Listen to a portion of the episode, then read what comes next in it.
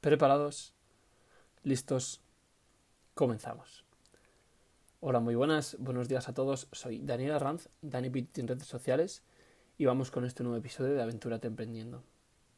Esta vez voy a cambiar un poquito el tono del episodio y es que voy a resumiros un libro de realización personal, un libro que al menos a mí en cierta manera me ha cambiado la vida y es que este libro tiene grandes pepitas de oro y consejos que aplico en mi día a día y que me ayudan a ser más productivo y efectivo. Es el libro de los siete hábitos de la gente altamente efectiva de Stephen Covey. Y para que entendáis de qué trata el libro, en él el autor nos da una serie de pautas para vivir de manera íntegra y ofrece un marco de siete principios que si seguimos podemos potenciarnos en las facetas que nosotros escojamos y así conseguir cumplir nuestros objetivos. Este es un libro con una profundidad muy amplia. No se puede resumir con total efectividad en un podcast. Así que yo voy a intentaros explicar simplificadamente el libro, pero si lo que queréis es profundizar en estos conceptos, tendréis que leeroslo. En primer lugar, el libro parte de la premisa de que existen tres niveles de realización personal, la dependencia, la independencia y la interdependencia.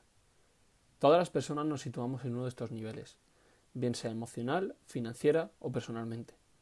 Por ejemplo, tú puedes ser independiente financieramente, pero ser totalmente dependiente sentimentalmente de tu pareja. Estos niveles de dependencia, independencia e interdependencia son correlativos y van de menos a más. Es peor ser dependiente que independiente y peor ser independiente que interdependiente. El concepto de interdependencia, que es el que más conflicto puede generar, el más difícil de entender, quiere decir que soy totalmente independiente pero que he llegado a la comprensión con mis pensamientos y mis actos de que trabajando junto a otras personas puedo progresar y lograr más que trabajando yo solo. Así, el libro basa sus hábitos en primeramente conseguir la independencia, después la interdependencia y finalmente un hábito, el hábito número 7, afilar la sierra, que lo que permite es engrasar la máquina periódicamente para seguir en el estado de interdependencia. Para resumir esto, las personas podemos estar en tres estados. Podemos ser dependientes, podemos ser independientes y podemos ser interdependientes. Una persona dependiente es peor que una, independiente y una independiente es peor que una interdependiente. En cuanto a términos de efectividad me refiero, evidentemente. Los primeros tres hábitos del libro te ayudan a pasar del estado de independencia al estado de independencia. Los siguientes tres, el 4, el 5 y el 6, te ayudan de pasar de la independencia a la interdependencia. Y el último hábito es uno que lo que te permite es engrasar la máquina, engrasar tu efectividad para no perder el estado de interdependencia. Hábito 1. Sé proactivo. Existen dos tipos de personas, las personas reactivas y las personas proactivas. Los primeros entienden que si algo les sale mal es por causas ajenas a ellos mismos. Si un examen o un negocio les va mal, es por culpa del profesor, el mercado o cualquier otro factor ajeno a su capacidad. Sin embargo, las personas proactivas entienden que sus acciones y planteamientos son la principal causa de su situación. Evidentemente, existen factores ajenos que han podido ser excepcionales y afectar en su suerte, pero la gente proactiva no culpa a nada o a nadie de su situación y lo que hace es tomar la iniciativa para cambiarla, planteándose qué acciones o qué estrategias puede tomar para aprobar ese examen o sacar ese negocio adelante. Hábito 1. Sé proactivo, entiende que tú eres el culpable de tu situación y toma la iniciativa para cambiarla. El segundo hábito es comenzar con un fin en mente. Imagina que estás en un funeral, en una sala donde hay un ataúd al frente. Te acercas andando al ataúd y cuando miras la persona que hay dentro, te ves a ti mismo. ¿Qué personas te gustaría que hubiera en el funeral? ¿Qué te gustaría que dijeran las personas de ti? Seguramente quisieras que el funeral estuviera lleno de familiares, amigos o compañeros de profesión. Y probablemente lo que quisieras es que cada, cada grupo de personas dijera una cosa diferente de ti. Tu pareja diría una cosa, tus hijos otra, tus amigos otra y tus compañeros otra. Pero lo que sí que te gustaría es que todos tuvieran buenas palabras acerca de cómo eras, de qué decisiones has tomado y de cómo has vivido tu vida. Imaginando tu funeral, sabes hacia dónde quieres enfocarte y ves claramente cuál es el objetivo que tienes en cada faceta de tu vida. Aprovecha este momento de lucidez en el que ves claramente hacia dónde quieres ir y escribe un enunciado de misión personal, un enunciado de cada faceta de tu vida, un enunciado que diga qué tipo de familiar quieres ser, cómo quieres enfocar tu vida laboral, qué filosofía quieres seguir en cuanto al deporte que practicas, los clubes en los que formas parte, los libros que lees o tus ingresos y gastos. Si escribes hacia dónde quieres dirigir cada faceta de tu vida, te será mucho más fácil encauzarte cuando las circunstancias y el día a día te hagan desviarte del camino. Hábito 3. Pon primero lo primero. Este es el hábito de priorizar, de poner en una balanza qué es más y qué es menos importante. Existen cuatro tipos de acciones dependiendo de su urgencia y su importancia.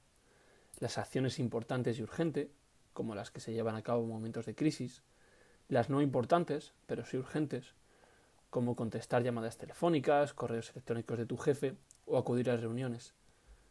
Las acciones que no son ni importantes ni urgentes, como por ejemplo navegar en redes sociales o jugar a un videojuego, y las acciones importantes pero no urgentes.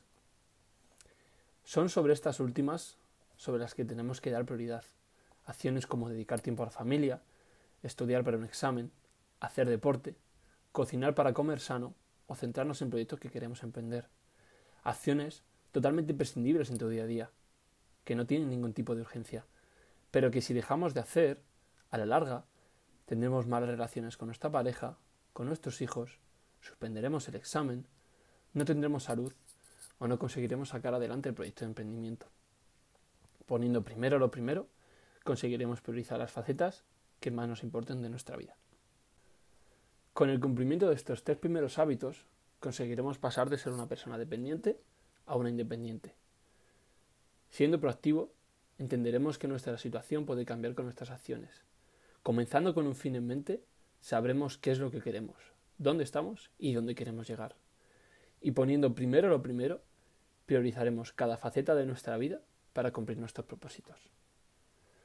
Los siguientes tres hábitos lo que van a hacer es que pasemos del estado de independencia al estado de interdependencia. Hábito 4. Pensar, ganar, ganar. Imagina que estableces un negocio de consultoría con un cliente. Con este servicio tú le proporcionas un asesoramiento sobre marketing para aumentar sus ventas. Y él lo que te va a hacer es pagar conforme a los resultados que obtenga. Al cabo de unas semanas, el cliente ha conseguido aumentar su tráfico gracias a tus servicios y, consecuentemente, sus ventas han crecido, por lo que satisfecho te paga por sus servicios. Esto es una relación ganar ganar, en la que ambos habéis salido beneficiados. Las personas, las personas que piensan ganar, ganar, buscan transacciones, sean económicas o no, en las que ambas partes salgan ganando, y entienden que el mundo no es un juego de suma cero en la que para ganar tú significa hacerlo a expensas de que otro pierda, sino que comprenden que en un negocio existen siempre alternativas cooperativas de las que ambos podemos salir beneficiados.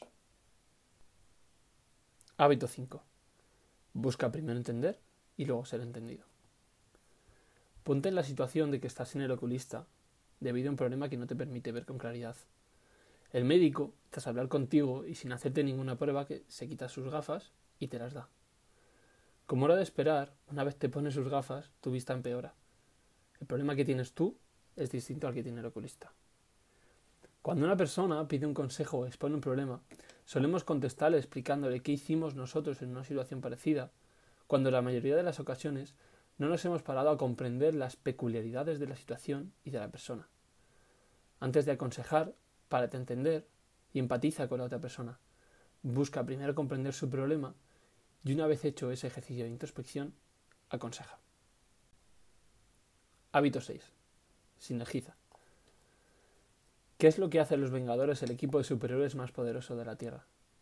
¿Cómo actúa Iron Man cuando se enfrenta a una amenaza tan grande que él solo no puede combatir? Llama a los Vengadores. Los llama, aun sabiendo que el villano a batir es mucho más poderoso que todo el equipo junto. Esto sería así si sumáramos la capacidad de cada superhéroe por separado. Pero cuando cooperamos con otros y sumamos nuestras capacidades con las de otras personas, mejoramos nuestra productividad de manera acelerada. Este crecimiento de la productividad o de la efectividad se debe a la sinergia, y es que el trabajo conjunto es más que la suma de las partes. La gente realmente efectiva busca relaciones con las que sinergizar, pues entiende que cooperando con otros va a llegar más lejos que trabajando él solo. En resumidas cuentas, 1 más 1 igual a 3. Con el cumplimiento de estos tres hábitos pasaremos de ser personas independientes a interdependientes. En primer lugar, pensando ganar-ganar, estableceremos relaciones fructíferas y satisfactorias para ambas partes. Buscando primero entender y después ser entendido, trabajaremos la empatía y seremos cada vez más capaces de comprender las situaciones reales de los otros, mejorando así nuestras relaciones. Y por último, sinergizando, sumaremos esfuerzos con las personas y nos proyectaremos cada vez más lejos. El último hábito es el hábito que nos permite esforzarnos sin desgastar la máquina de la, efectividad. Hábito 7. Afila la sierra. Imagínate que estás con un leñador. Este leñador lleva cortando árboles todo el día con una sierra. Al final del día su efectividad se ha visto mermada, así que tú te acercas y le aconsejas que lo que tiene que hacer es parar durante una hora para afilar la sierra y así cortar árboles más rápido. A lo que el leñador te contesta que no tiene tiempo para afilar la sierra porque necesita seguir cortando árboles. La efectividad, la efectividad de nuestra capacidad funciona como esa sierra. Si no la afilamos periódicamente, la reducimos. Date periodos de descanso en los que dejes de trabajar para así despejar tu mente y afilar tu sierra. Pasea, disfruta de un café sin estrés con tus amigos, échate una siesta, date periodos ocasionales de vacaciones en los que descanses del trabajo. No sientas que estos periodos o estos descansos te están frenando, pues al contrario, te están dando fuerzas para una vez vuelvas al trabajo, tu productividad y efectividad aumentará. Hasta aquí los siete hábitos de la gente altamente efectiva. Recuerda. 1. Sé proactivo. 2. Comienza con un fin en mente. 3. Pon primero lo primero. 4. Busca relaciones ganar, ganar. 5.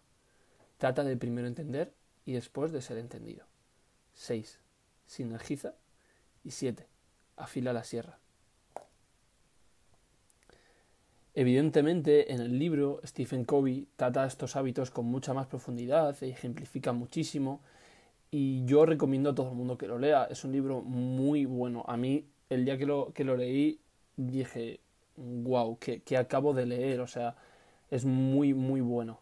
De hecho, es, me lo he leído dos veces y parte del libro me las he leído cinco o seis y he ido subrayando porque es un libro muy bueno y quería, quería poder explicarlo con vosotros y he perdido muchas cosas por el camino. Hay, fuera ya de los hábitos hay una cosa que, que explica Stephen Covey que se llama el principio PCP, que explicaré en un futuro podcast.